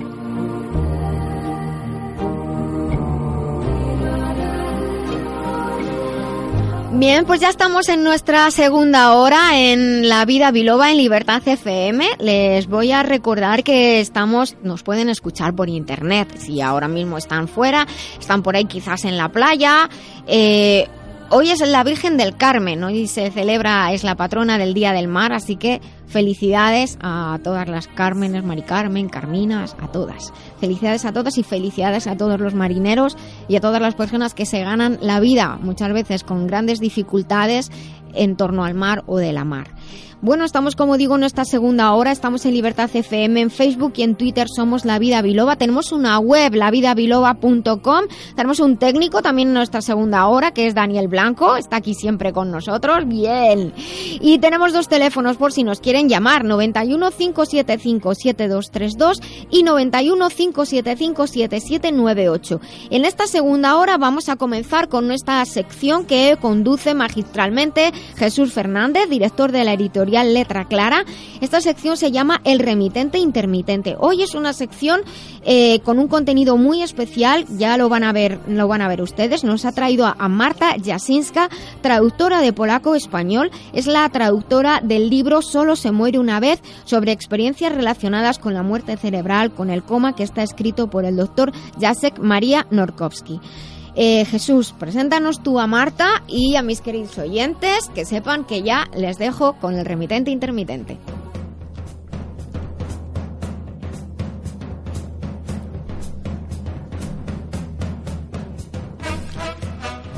Muy buenos días. Eh, otro- hola, hola, Marta, la tengo enfrente, una mujer guapísima, por Hola, cierto. Jesús, buenos días. Se quiere poner colorada y nerviosa, pero bueno, sabes que no es el caso. Eh, Marta, mira, nos conocimos hace ya tiempo, eh, fue curioso porque viniste con un libro original que era polaco, no había nada de castellano, y me dijiste que a través del doctor eh, Jacek María Norkowski, que es el autor de la obra, es un bestseller según parece ser, y tocaba una temática muy especial y según parece ser un poco tabú en el mundo de la medicina, ¿no? Tú eres una persona que no has estudiado medicina, eres simplemente traductora, dijéramos, entre unas de tus facetas. ¿Cómo te metiste en el mundo de la literatura, la medicina y traducir un libro de medicina? Bueno, he de decir antes de que hablen Marta, a todos nuestros oyentes, apoyando lo que está diciendo Jesús, que es muy difícil traducir, pero es muy difícil traducir cuando es un tema muy especial. Por eso, por Así eso que el mérito que tiene es grandísimo. Y luego encima un tema tan delicado como el que es. O sea que tiene muchísimo mérito. Bueno, antes que nada, daros las gracias porque para mí es, primero, es un ambiente muy nuevo eh, y bueno, y agradeceros por invitarme porque realmente es, es un auténtico placer. Yo soy una de las oyentes también, todos los sábados os escucho y bueno, Jesús bien lo sabe. Eh, comentaros, bueno, mm, respondiendo a la pregunta, eh, pues es que es curioso porque creo que lo hemos contado alguna vez. eh, muchas veces, ¿no? En la vida ocurren cosas un poco paradójicas. Curiosamente, este libro que trata de, pues, de los temas que hemos comentado, ¿no? De la muerte, eh, a mí me ha traído vida, me ha dado vida. ¿Por qué lo digo? Porque, porque bueno, eh, me puse a traducirlo hace ya un tiempo, he tardado bastante pues por, lo que hemos comentado, ¿no? por la temática que es, porque he tenido que sacar glosarios de, terminología médica y ha sido, la verdad es que ha sido un, gran reto, ¿no? Eh, pero por el camino, mientras lo, la traducía, eh, bueno, pues eh, falleció mi padre y, y esa- ese, ese hecho, puesto que es una persona para mí de mucha referencia, sobre todo por lo, por lo emprendedor que fue, ¿no? Entonces recuerdo que unos días antes de fallecer yo le comentaba, papá, tengo un proyecto que todavía no sé si va a salir y tal, y mi padre era la primera persona que me apoyaba, ¿no? ¿Por qué lo cuento? Porque para- paradójicamente en los momentos eh, de este calibre, ¿no? De, un sufrimiento, de un dolor, de una pérdida, eh, surgen cosas eh, que nos anclan a la vida, ¿no? Que nos dicen, oye, eh, lo que ha comentado alguna vez Nuria, y si me permites lo recuerdo, en uno de los programas dijiste, y que además yo, yo lo hice mío porque es una idea que yo ya tenía en la cabeza, ¿no? Lo de lo maravilloso que es abrir todos los días los ojos, ¿verdad? El, el decir, estoy aquí otra vez. Estoy ¿no? aquí otra vez. Eso y mi es. cuerpo ha estado funcionando por la noche sin que yo tuviera que Eso pensar. es, es absolutamente espectacular. Entonces yo, mm, fijaros que, fijaros que es un tema que a mí, eh, casi todos los días lo tengo muy presente, ¿no? Y ahí, eh, curiosamente, en la pérdida de mi padre, aprendí a, a vi- a vivir, por decirlo así, aprendí a apreciar todos los momentos en los que, pues eso, podemos estar aquí, ¿no? Y llenar cada día de nosotros mismos, de nuestros sueños, nuestras oportunidades. Eh, curiosamente, eh, em, hace unos siete, ocho años, respondiendo otra vez a tu pregunta, ¿no? El, el- el por qué me he aventurado en esto. Porque esta aventura de traducción del libro, para mí, mm, es, tiene, un, tiene un significado muy especial, muy personal. ¿Por qué? Porque por eh, pues unos factores personales y familiares, yo hace unos años, con treinta y pocos años, he decidido hacer un testamento. Todo el mundo, todos mis amigos se echaban más la cabeza, Dios mío, ¿qué te está pasando? ¿Estás enferma? No, no estoy enferma, gracias a Dios. Es que considero, eh, bueno, que puesto, puesto que vivo en España y toda mi familia vive en Polonia, tengo aquí dos hijos eh, y, y, bueno, mm, todo viene un poco por, por el amor de madre, ¿no? De decir, mm, y si es que si me ocurre algo cualquier día, si un día no llego a casa, ¿qué va, qué va a ser de mis hijos, verdad? Entonces ahí viene la idea de un testamento, ¿no? Y La curioso- verdad es que cuando tienes hijos, la, la vida que, la, re- la idea que tienes sobre la muerte, yo pienso mucho en eso, hace clac y cambia, Cambia de pronto. Sí. Totalmente. Entonces, más, más en mi caso, ¿no? Que estoy aquí, que toda mi familia está ahí, dije, mm, sobre todo lo que me preocupaba era el tema de, claro, mis hijos hablan polaco, yo soy las que desde pequeñitos eh, se, lo, se los he enseñado, ya cantándoles cunas, las nanas, perdona. Eh, y bueno, y lo que me preocupaba es eso, ¿no? El día que me ocurra algo, me gustaría que siguieran con, primero en contacto con su familia polaca, evidentemente, pero que disfruti- disfrutaran de, siguieran disfrutando desde el idioma polaco y, y de, de la cultura polaca y por supuesto que no perdieran el contacto con Polonia, ¿no? Eso son raíces, realmente. Eh, Eso es. Entonces, bueno, eh, ¿qué es lo que ocurre? Pues eh, la historia es un poco curiosa, ¿no? Porque, porque bueno, pues yo mm, redacto el testamento y una serie de documentos que me recomienda el notario. Voy totalmente compungida porque todos mis amigos me han dicho que, bueno, que a los treinta y pocos años hacer un testamento es un poco de locos. Pero bueno, y ahí aparece, eh, es lo que siempre digo, ¿no? Al final me quedo con las personas, las que encontramos por el camino cuando nos aventuramos a hacer lo que sea en la vida, ¿no? Me encuentro a un notario maravilloso que me lo resume en una frase. Pero si el hacer un testamento es, em, testamento es un acto de amor. Mira, la verdad es que no lo había pensado nunca así. Sí. Entonces yo cuando le expliqué mi situación, de que vivía aquí con mis hijos y tal, me dijo, "Mm, mejor me lo pones, ¿no? Es que lo es, es que es una preocupación de una madre de qué va a pasar con mis hijos cuando yo falte, ¿no? Entonces ahí empieza un poco todo, ¿no? Eh, ¿Qué es lo que ocurre? Que una de las personas a la que yo, mm, pues, le hago un poco encargada, ¿no? De, de mis hijos en caso de que me pase algo, es mi madre. ¿Qué es lo que ocurre? El notario eh, en la visita me hace una serie de preguntas, una muy relacionada, eh, tema tan actual, tema de donación de órganos, y otro tema tan, tan extendido en España es el tema de- el tema de la incineración. Justo son los dos temas que fueron el motivo principal para que mi madre inmediatamente cogiera el teléfono y me echara la, vamos, la, La bronca, bronca. del siglo. ¿Por qué? Pues eh, primero, el tema de donación de órganos, mi madre mm, lo resumió en una frase, ¿no? Hija, ¿cómo me puedes pedir algo así? ¿Cómo crees que una madre en una situación tan extrema pueda certificar la donación de tus órganos? Yo, tu madre, que te quiero con locura, es que mi madre no se veía en esa situación. Decía, por favor, cámbialo o no se haz algo porque esto no puede seguir así. Segundo, el tema de incineración. Como bien sabéis, eh, la incineración en Polonia es algo, es un tema muy poco extendido, no lo hace casi nadie y va relacionado con, con los crematorios de, de los campos de concentración de la Segunda Guerra, con lo cual, eh, bueno, pues no, no se, no se recibe. no, mi madre, a mi madre realmente cuando le traduje el tra- testamento se le envié, eh, la impacté. O la impacté de una manera que, que dijo, hija, por favor. ¿Qué es lo que hizo mi madre? A los pocos días me mandó el famoso libro, que en original se llama Człowiek umiera tylko raz, que es El solo se muere una vez. Me lo mandó para que me lo leyera, que precisamente habla de, de muchísimas cosas, ¿no? Pero también, y de una forma muy especial, eh, de- del trasplante de órganos, ¿no?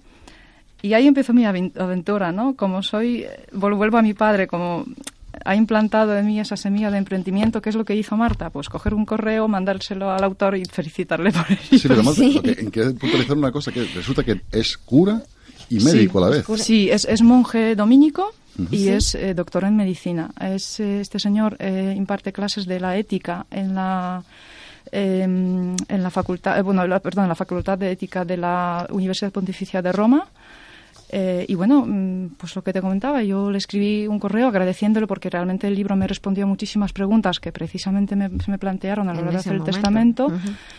Y este hombre, eh, no sé por qué, me dijo, oye, ¿y por qué no me lo traduces? ¿Ah, sí? sí. Que- bueno, pues la verdad es que estabas como, estaba predestinado eso Sí, para sí. ti, ¿no? Entonces, eh, eh, vuelvo a decir lo de antes, ¿no? Que es, o sea, en todo momento, todo este camino me ha ido dando vida, ¿no? En el sentido de, de, bueno, por camino, evidentemente, cuando me he puesto a trabajar, pues he encontrado por el camino muchísimas personas que han querido colaborar, que se lo han querido leer. Aquí tengo a Jesús y no te me pongas colorado.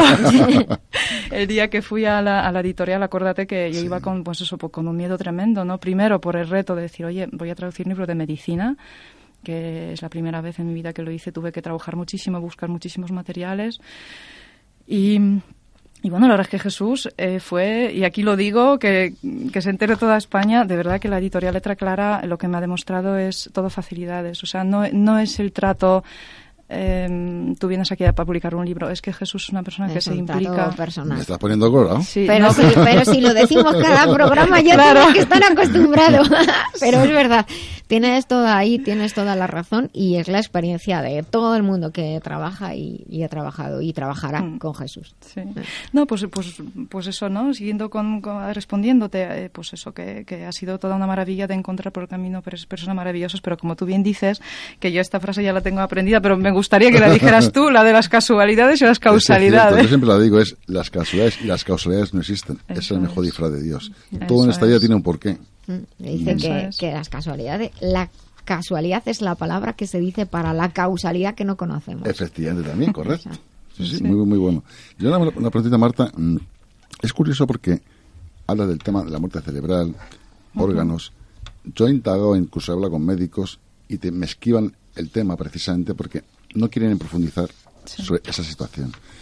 ¿Tú has tenido impedimentos para este libro? Eh, pues te comento, eh, mm, la verdad es que eh, yo sin, puesto que no soy quien, o sea, no, no voy a el tema de los, de, bueno, pues de quién tiene razón, de quién no la tiene, no voy a entrar porque no soy quien. Espero que el día de mañana tengáis la oportunidad de invitar aquí al autor, que espero pueda venir a España y con- contestar una serie de preguntas. Pero hasta donde tengo entendido, el mundo de la medicina está dividido por este Sí. tema precisamente. Es un tema muy polémico. Eh, yo mm, eh, me he encontrado incluso en una de las, no voy a decir porque no quisiera dejar na- a nadie mal, pero en una, en una, haciendo ese testamento en una institución muy, muy emblemática aquí en Madrid, me he visto en una situación, bueno, pues eh, comentándolo con una doctora que es responsable de ese, de ese sitio, comentarle un poco, mira, eh, tengo esta, esta duda y tal, y la verdad es que la persona se lo tomó muy mal, bueno, casi me invitó a salir y a salir de, de registro y la verdad es que ha sido eh, ¿Qué es lo que ocurre? Pues eh, mm, vuelvo un poco al tema de- del, testa- del testamento, digo, disculpa, eh, de- del título, ¿no? Porque solo se muere una vez. Que imagino que ibas a hacer. Te la iba a esa pregunta, te la iba a hacer precisamente. Claro, pues, eh, pues eh, respondiendo a tu pregunta voy a enlazar con esta, ¿no? Eh, ¿Por qué? Porque, eh, según tengo entendido, en el año 1968, o sea, hasta el año de 68, teníamos todos entendidos que cuando una persona muere, cuando se para su corazón y deja de respirar, ¿verdad? Que yo creo que cualquier persona, un niño que se lo preguntas, te responderá, lo ¿no? comprende. Lo comprende. ¿Qué es lo que ocurre? En el año 68 eh, se lleva a cabo una, eh, o sea, la comisión de Harvard eh, decide una nueva definición de muerte. ¿Cuál es? La muerte cerebral. Entonces, eh, ¿qué es lo que ocurre? En ese momento se le, se le tiñe de criterios neurológicos. Igual, hasta el año 68 eran los criterios eh, cardiopulmonares y de repente son criterios neurológicos.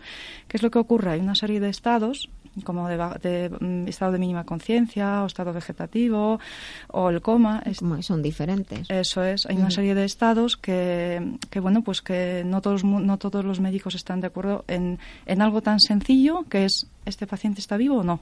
Exacto. Entonces hay una serie de técnicas para, eh, para medir el grado de la conciencia de cada una de esas personas y descubrimos de verdad casos. Yo reconozco, eh, puesto que como, como he dicho antes, aparte de ser un reto profesional, para mí sí ha sido un libro muy, lo he vivido de una forma muy personal. Yo, eh, de verdad, se me ha caído más de una lágrima cuando este señor cuenta casos reales con nombres y apellidos de personas que han despertado del coma. Es lo que te iba a decir, Marta. Yo, por ejemplo, el libro Los gigantes lo he vivido en primera persona. Si Dios quiere, sale la semana que viene. Traeremos uno dedicado a Nuria. Muchas eso por gracias. supuesto. Eh, e incluso yo... ya- Estoy deseando, de hecho, verlo y leerlo. No, es más, yo ya te voy a proponer, Nuria, es todas las semanas voy a traer dos libros para regalar a nuestros oyentes y al que lo desee se los regalamos. Me parece muy bien. Y a ser posible con los dicho, autores dedicados. dicho, Es dicho que- queda. Lo subiremos a las redes, ya lo saben ustedes. Eh, no, en Marta, yo por ejemplo, yo por ejemplo, una de las cosas que me chocó mucho es precisamente es que mm, no te dejan en paliativos, te mandan para casa con Sí. la persona y tú eres el que decide si continúa o no. Dando casos, como tú bien pones en el libro, o se pone en el libro más bien puesto, ¿no? que ha habido casos que, se han, que han despertado con el transcurrir del tiempo y luego hay técnicas para despertar. Eso es. Eso Es decir, que realmente el cerebro no funciona, pero está eh, aletargado. Sí, lo que pasa es que dependiendo de esos niveles de, de, de conciencia o esa, esa, como está explicando Marta, esas distintas situaciones en las que tenemos, se decide eh, si la persona está viva o no está viva, algunas, de, de- algunas veces las pruebas que se han de realizar para ver si la persona está viva, que es la desconexión, eh, existe la situación en que la persona despierta y existe la situación en que la persona al final muere por la desconexión. Entonces, también hemos de tener en cuenta, y aquí yo simplemente lo que hago es introducir un dato más, que, que es que en, en muchas circunstancias, ella lo ha comentado por, por, su, por su querer hacer su testamento y las ideas de, de su familia, en muchas circunstancias, lo que a veces la persona y la persona quiere, la familia piensa, cuando luego al final ocurre, de- de- imagínate que dice, bueno, pues mira, eh, eh, vamos a probar que des- estoy un caso hipotético, que podemos saber si puede continuar desconectando o bajando tal nivel. Y supongamos que dicen todos sí, pero y que hay un 99% de posibilidades de que despierte, pero resulta que no.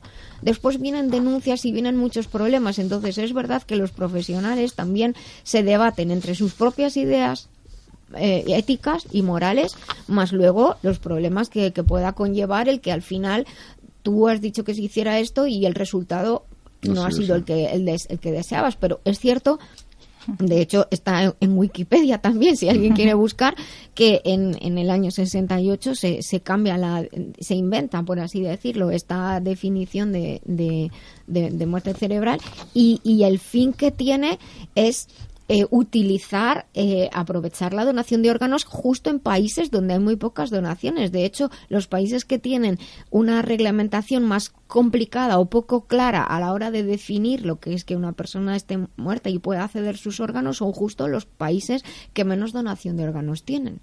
Creo. eh, Correcto, Estados. Unidos, Japón también. Sí. Me, exacto. gus- me- me gusta que, que hayas, hayas dicho eso precisamente porque eh, sí, evidentemente todo este tema está muy, muy relacionado con el, con, con el tema de la donación. ¿Qué es lo que ocurre? Eh, antes de que alguien pueda pensar eh, otra cosa, cuando ya salga el libro lo leeráis, deciros que el, el autor para nada en ningún momento del libro dice que está en contra de la tra- tra- de la- del trasplante de órganos, ni mucho menos. Lo único que dice es que, mm, si me permitís la palabra, no Sí. quiero ofender a nadie, pero que la muerte cerebral se, se ha llegado a, a diagnosticar de una forma un poco a la ligera. ¿Por qué? Él, él comenta, porque hay toda una serie de técnicas que están haciendo, ahora, o investigaciones a nivel mundial, de verdad tan espectaculares que según él, según todas estas investigaciones, alrededor del 70% de esas personas que, se, que, que en principio se podría diagnosticar de muerte cerebral tienen posibilidades de sobrevivir y además de, de recuperar su calidad de vida mm, ca- igual o casi la, la de antes de, de caer en la enfermedad. ¿no? Si me permitís, tengo aquí unos apuntados que me parecen Sí. absolutamente fascinantes y, y una vez más utilizo la palabra paradójicos porque, por ejemplo, hay un señor en Sudáfrica, eh, señor Klaus, que está llevando desde hace unos años una serie de investigaciones que, cuidado, es, una, es un somnífero muy conocido, el famoso zolpidem, que despierta a las personas en coma. Se ha conseguido de una forma muy prolongada durante meses a despertar a personas, eso sí, durante apenas 40, eh, perdona, cua- cuatro horas diarias, despertarlas con ese somnífero. La pena es que esas personas vuelven a dormir. Fijaros cómo, lo importante que es que incluso en Gran Bretaña se ha, o sea, se, mm, se ha propuesto utilizar ese somnífero para despertar a las personas en coma para preguntarles ¿qué hacemos contigo?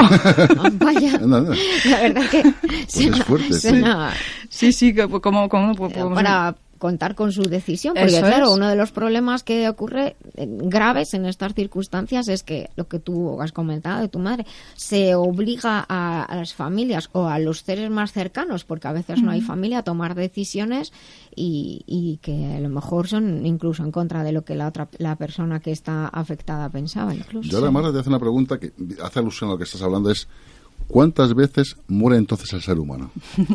Claro, es que el libro, eh, el libro se, se titula como se titula, que por cierto no es un título exactamente igual, porque el título original es El ser humano muere una vez, no solo se una vez, pero quise hacer un poco jugar con localizarlo a España como por aquello de solo se vive una vez, solo Sí. se muere una vez, y la propuesta le ha gustado al autor. Eh, eh, honestamente, puesto que este es- ya el libro en sí es dar la contraria a todo lo todo lo que se piensa ¿no? en este tema, también el título. ¿Por qué? Porque en el año 2005 sale un libro que se titula Lo contrario, el ser humano muere dos veces. ¿Por qué? Pues por el, au- el autor de, de- de esa publicación eh, lo que comenta es, eh, claro, a raíz de la, de la nueva definición de la muerte, ¿no? la muerte cerebral, eh, hablamos de, de- de que la persona muere dos veces. ¿Por qué? Porque primero muere su cerebro y luego muere su corazón y, su, y deja de respirar, ¿no? Por eso hablaba de... Entonces el, el autor, por dar la contraria, por decir, no, no, perdona, el ser humano muere una vez. De ahí el título. Y bueno, y, eh, si, me permites, Jesús, porque se me ha quedado, porque lo tengo aquí, eh, lo más interesante que, Sí. que os he querido traer, ¿no? Eh, destacar aquí, en todo el libro eh, se repite constantemente un, un, un profesor, se llama profesor Talar, que está en Polonia. Este señor eh, ha conseguido despertar del coma más de 200 personas con, con unas técnicas que podrían incluso parecernos de verdad tan sencillas que dices, parece que lo podemos hacer hasta en casa, ¿no? Eh, habla, por ejemplo, de, la- de lo importantísimo que es introducir a una persona que ha entrado en coma en hipotermia terapéutica, o sea, en un grado bajo, ¿no? Eh, porque considera que es el único, ahora mismo, el único eh, método eh, que puede prevenir o por lo menos dejar, no, no, no permitir que se extienda el edema cerebral. Entonces, hay una serie de técnicas, yo recuerdo un caso que él no cuenta en el libro porque ese caso surgió después de escribirlo, que me parece absolutamente fascinante, que, ap- que aparece en su, él lo ha colgado en su Facebook, que es de una niña de 11 años que montaba en caballo en Polonia y en una curva se- el caballo resbaló y se cayó y la niña inmediatamente entró en, en- en coma, en coma o en los estados previos que lo, que lo llevan, que llevan al coma. Eh, ¿Qué es lo que ocurre? Además, es una situación, eh, fue una situación muy dura porque los padres estaban separados. Curiosamente, la madre eh, firmó inmediatamente la donación de órganos y el padre se negó por completo. Y este señor, el profesor Talar, contaba como una noche, a las tantas de la, de la noche, le llama a este hombre desesperado diciendo, por favor, usted es mi única esperanza, haga algo, porque es que encima mm, ya está el consentimiento de mi exmujer para la donación, yo no puedo permitir esto, ¿no? Y fijaros lo que pasó, es absurdo. Se me ponen de verdad los pelos como escarpias cuando lo leí. Porque resulta que este señor Talar dije, pues tráemela.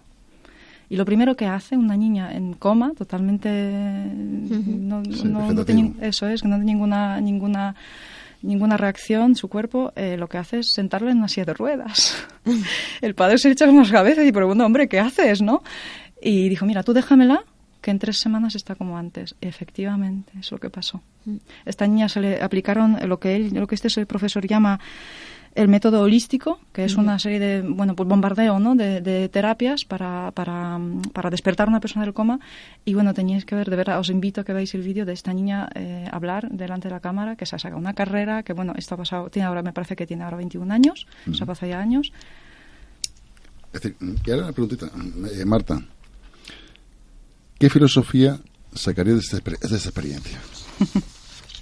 Es que estamos tocando temas muy, muy delicados. Yo sé que nuestros oyentes estarán eh, muy sorprendidos, pero la verdad es que esto mueve mucho, mueve mucho, pero lo, lo ocurre en la comunidad científica igualmente. En la comunidad científica te mueve como científico y como persona. Mira, yo ma- las cosas están Mira, yo como editor me siento muy halagado, te digo, porque por un motivo, porque es un libro que es un bestseller en Polonia. Lo- de hecho, sale la semana que viene, si Dios quiere. lo pueden adquirir en el Corte Inglés, AFNAC, etcétera, etcétera. Y yo sé que este va a dar mucho que hablar. Sí. Y si Dios quiere, traeremos lo que es al profesor, o lo que es Sí. el, al cu- Me señor. encantaría. Mm, y te vas, vas a demostrarte que realmente hay gente, científicos como tú, que lo eres también, que da gusto hablar con ellos, ver cómo realmente se preocupan por la humanidad. De todas maneras, como, como científico, pues también tienes un proceso en, en la vida y no, yo siempre digo que no podemos decir que no a nada sin probar o comprobar. Y, y las ideas también van cambiando en, en medicina y en todas las ciencias, en todas las áreas de pensamiento, las, las ideas pueden cambiar, pueden venir nuevos descubrimientos que nos demuestran que lo que pensábamos que hace 20 o 30 años era de una manera, ahora es, es de otra, desde luego. Bueno, Martita, ahí tienes la pregunta que te he hecho. Eh, pues mira, voy a aprovechar, eh, bueno, pues sobre todo lo que ya he comentado antes, ¿no? Las personas, el, el, el, el, el- aventurarte en un camino nuevo, ¿no? Te- lo maravilloso que te traes las, las buenas personas, aparte de oportunidades, pero sobre todo personas, ¿no? Y si me permitís, eh, quisiera aquí agradecer, a- sobre todo a- al autor para, para darme la oportunidad de, de traducirlo, porque para mí se ha sido un gran reto, y sobre todo por creer en mí, porque es que yo antes no había traducido ningún libro de, de medicina, ¿no?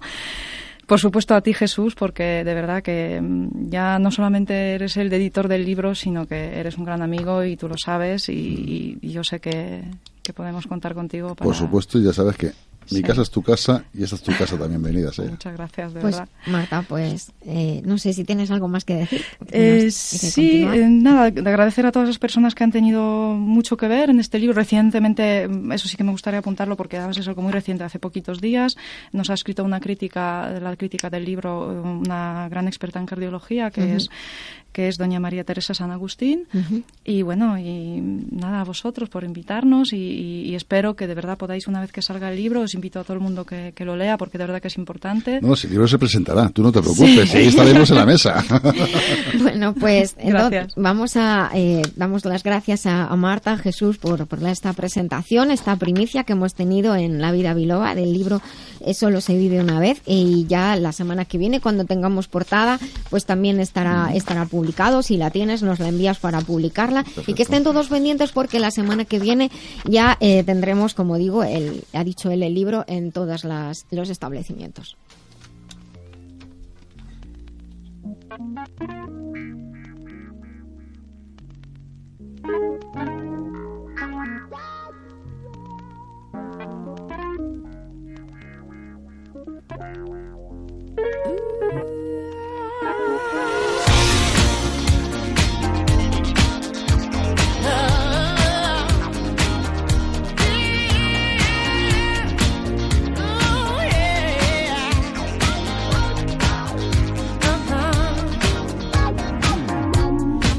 Baby, come on.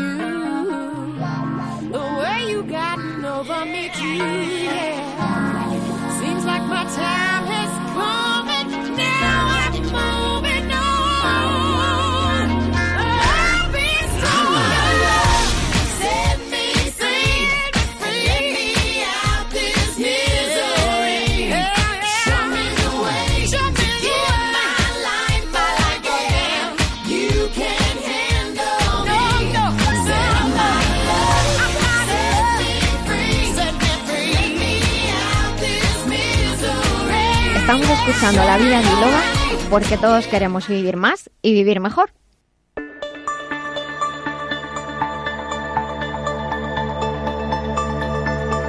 Bueno, pues después de este tema tan interesantísimo que hemos seguido aquí en el estudio debatiendo, me imagino que posiblemente ustedes también, eh, aquellos que nos estén escuchando en los podcasts, pues también nos gustaría, si tienen algún comentario que hacernos, que nos pueden escribir a través de la web lavidabiloba.com o a través del correo lavidabiloba.gmail.com o desde las redes. En Facebook y en Twitter somos La Vida Biloba. Estamos en Libertad FM, son las 13.35, las 12.35 en las Islas Canarias y hemos hecho un poco de cambio de programa porque también nuestra primera hora ha sido bien interesante, bien intensa, pero vamos a dar cabida a unas de las consultas que nos han llegado. He de decir que muchas consultas las respondo directamente a la persona interesada porque no son como para eh, decir en, en público y que en muchas ocasiones eh, al- eh, mi recomendación por el caso que me escriben es precisamente que, que les atienda en directo, en persona, quiero decir, un profesional de, de la salud. Estaré encantada de si soy yo la elegida, pero busquen un profesional cerca de donde estén ustedes para que de verdad les pueda atender. Por eso encontrarán que muchas veces yo puedo hacer unas recomendaciones generales, pero la recomendación principal es un profesional de la salud les tiene que les tiene que ayudar. Pero voy a leer una consulta que además a Jesús le ha gustado mucho que dice, "Buenos días, acabo de escuchar el programa y he de decir que los escucho caminando por la playa. Es una idea genial subirlos para poder descargar. Felicidades a todo el equipo, ya sabéis, gracias a todos. Cada día es una nueva aventura y das un montón de información muy interesante. Además, temas para pensar, algo que hace mucha falta hoy en día. Mi pregunta es la siguiente. Se llama María Pilar, tiene 42 años y nos dice que es- dice estoy muy agotada, me duelen las rodillas y la espalda, pero poco. Ahora que camino me noto mejor, pero tengo agujetas, claro, porque no me muevo mucho. A veces noto como si me oyera las articulaciones, pero también en los hombros y en los dedos de, la, de las manos. Quiero algo precisamente para cuidar sus articulaciones. Y es muy curiosa esta consulta, por eso nos ha hecho muchas gracias, porque María Pilar dice, estoy en Gandía estos días, pero vivo en Leganés en Madrid. Pues nada, disfrutar de la playa, María Pilar y todos los que estén en sus circunstancias. Pues ¿qué le podemos recomendar a María Pilar? Es muy posible que, pues por la edad, a veces por la falta de movimiento, a veces por el exceso de movimiento, las articulaciones empiezan a perder flexibilidad. Esto está relacionado con los tejidos elásticos, colágenos, cartílagos y también con los tendones y, ligamentos que forman la articulación y nos permiten movernos. Está en la playa, pues caminar por la playa es muy importante, pero evitando las zonas inclinadas de la orilla, porque cuando caminamos en zonas inclinadas, una pierna siempre va a ir más alta que la otra y entonces estamos dañando la cadera. Así que, en ser posible, caminar, pero en llano. Esto a veces ocurre o es mejor hora a última hora de la tarde. Utilizar protección solar, ya sé que no tiene que ver con las articulaciones, pero no quiero que se me olvide. En cuanto a la alimentación, María Pilar, los mariscos tan ricos de la costa, la sepia, los calamares, mejillones, berberechos, son muy ricos en nutrientes que ayudan a flexibilizar las articulaciones. También aproveche para hacer estiramientos y a la vuelta de, a Madrid, pues apúntese a hacer yoga o pilates que ayudará con los estiramientos y mejorará el estado articular. Y como complementos para beneficiar a sus articulaciones, le podemos recomendar dos productos de la línea Master Life que son Colflex, que es especial con colágeno, cartílago, magnesio y vitamina C, que pueden ayudar al bienestar de las articulaciones, junto con un producto Master Life C Advance que contiene vitamina C y escaramujo que va a ayudar a, proveer un menor eh, menor inflamación y con esto una menor sensación de, de ese pequeño dolor. Viene muy bien para las agujetas. Lo pueden encontrar con nuestros compañeros y amigos de globalmedicalzone.com eh, muchas gracias a María Pilar por escribir a, a la vida biloba y vamos a continuar nuestro programa y creo que tenemos a Quisco. Quisco, ¿estás por ahí, hijo?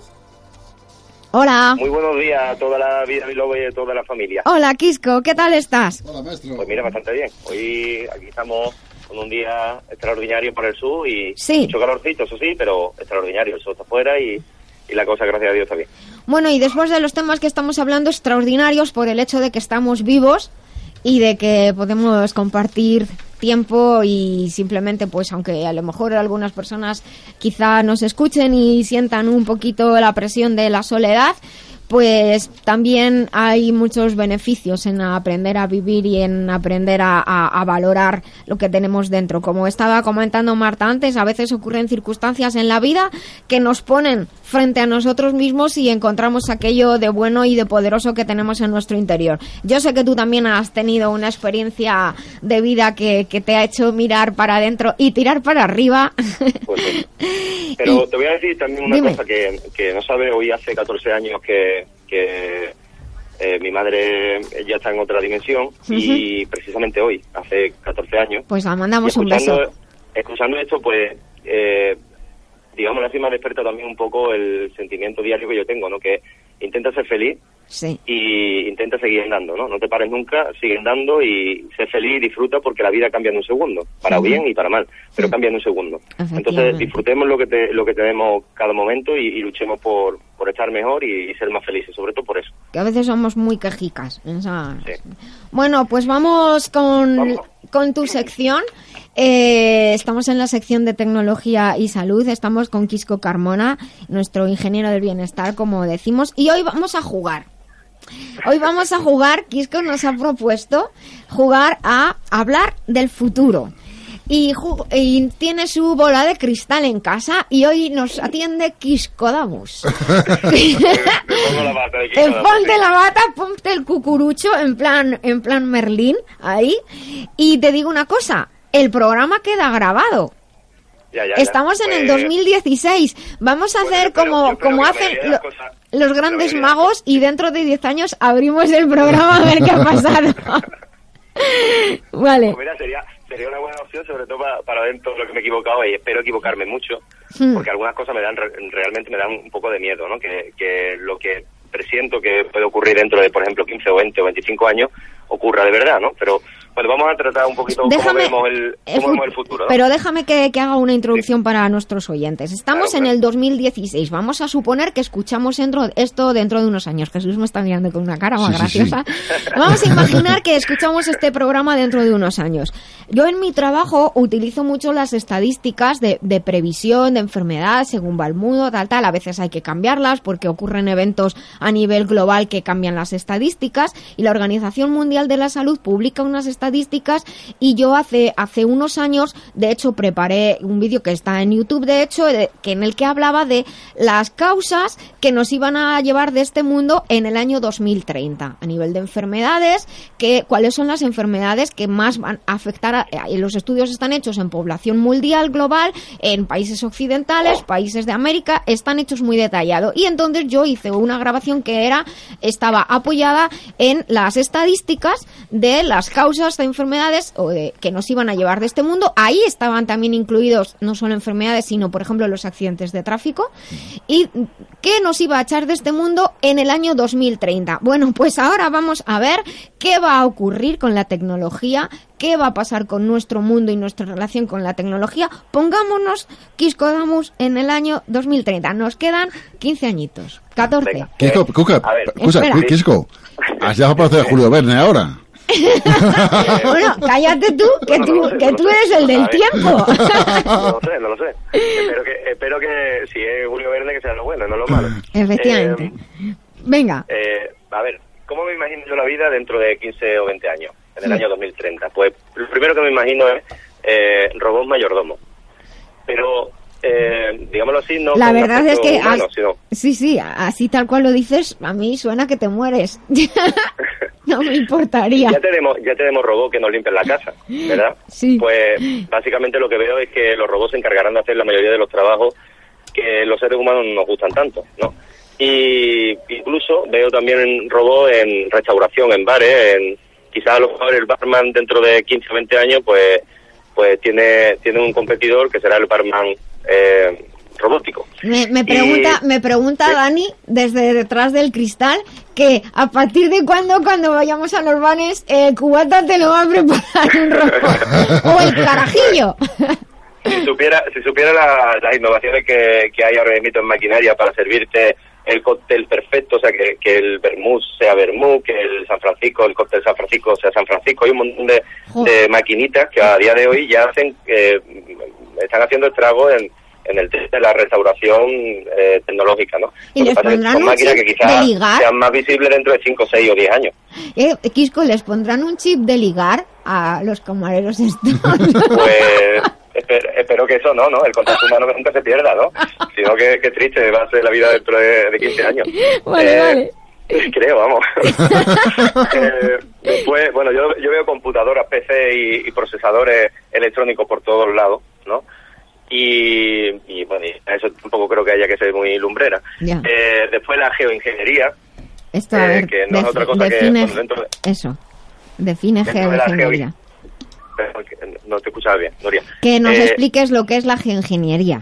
Eso. Ah, la geoingeniería, pues digámoslo así, es la, la ingeniería destinada a la tierra, pero eh, yo lo que he destacado es que creo que dentro de 15 años muchos de los alimentos van a estar hechos en laboratorio.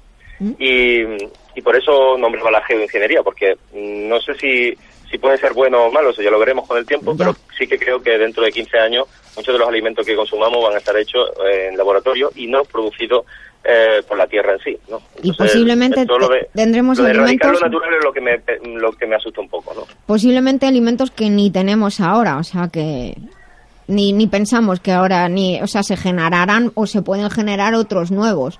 Que cuando Posible. haya un cambio de generación Por no- ejemplo, no sabrán lo que es un pollo la carne- ni la forma la que carne tiene. del león eh, tigre ese que desapareció, que no me acuerdo cómo se llamaba, Sí, pues ya están haciendo eso. Hay unas cuantas empresas americanas y canadienses que están intentando eh, recrear eh, carne de animales que están extintos. madre mía, eso suena a restaurante. Suena un poco... de pero es, esto ya Sí. ocurre en el año 2016. A comer no carne es- de Eso sí que no dinosaurio. es ciencia ficción. Eh, seguimos un poquito más, Sí. más adelante porque Bueno, la geoingeniería eso, ya lo hemos estamos puesto, tratando vale. un poco un poco como algo malo de tiene de todas maneras, la idea, la idea para contar a nuestros oyentes es que este sería un programa como de introducción y después vamos a dedicarnos en otros programas al futuro, de- deteniéndonos en más aspectos. Vale. ¿cuál sería el Pues siguiente tema que te preocupa? Otra, ¿cómo veo yo dentro de 15 años el, el mundo? Pues, pues con mucha gerontología, con, digámoslo así, muchos aparatos para personas mayores, porque cada vez la población, eh, el- el- los años de la población cada vez mayor y supongo que, que se va a ir innovando en ese aspecto. También en lo de la vida eterna, aunque esto no creo que pase en 15 años, pero sí que se está estudiando y, y están intentando de alguna manera mantenernos de forma eterna aquí en, en la Tierra. ¿A ti te gustaría Eh, vivir eternamente? No, la respuesta mía es no. Me estoy acordando de la peli Y, de los ¿sabe? Yo, yo quiero vivir más años, como digo siempre, que un martillo enterrado en manteca, colora.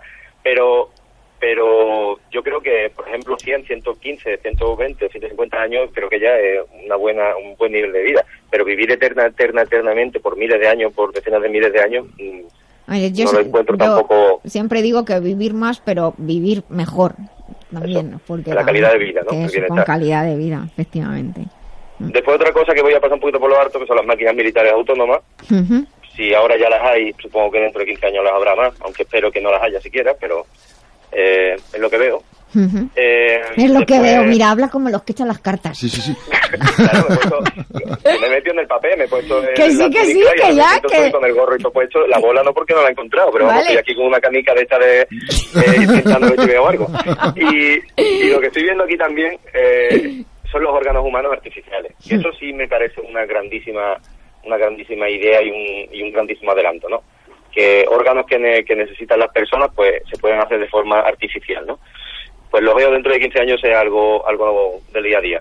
Después otra cosa, las impresoras 3D, supongo que dentro de 15 años también se utilizarán muchísimo más que ahora, porque además supongo que las empresas de maquinaria 3D intentarán eh, hacer sus máquinas más simples para que cualquier persona pueda imprimir en una máquina 3D y no necesite ser ingeniero, ¿vale? Eh, y ahí dejo también un poquito una pullita a, a los que fabrican que apuesten un poco más por, por hacer aplicaciones que sean más funcionales, más accesibles a todo el mundo y así se, se conseguirán grandísimas cosas. Pues la- las impresoras 3D creo que, que pueden dar muchísimo trabajo y, y- y crear muchos puestos de trabajo y se pueden hacer muchísimas más cosas interesantes con ese tipo de, de tecnología. Otra cosa es la desalinización y potabilización del agua. Sí. Y como hablamos una vez en un programa, yo creo Sí. que lo que deberíamos es de, de mirar por la tierra, porque cada vez nos da menos agua y eso es un síntoma de algo que estamos haciendo mal con ella.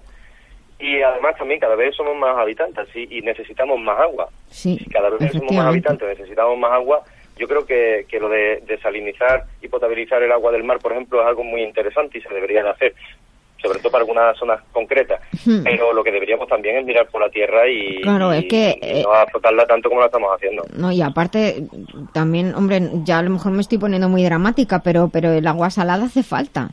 Claro, si no la vida en el mar, vamos a La tener tierra sabe perfectamente el equilibrio que necesita, ¿no? Exacto, Supongo. exacto, exacto. Bueno, bueno. Ese caos tan perfecto que es la tierra. A ver, Y ¿qué más cosas? seguimos. Hmm. Una cosa también que está ahí en el día a día, el cibersexo.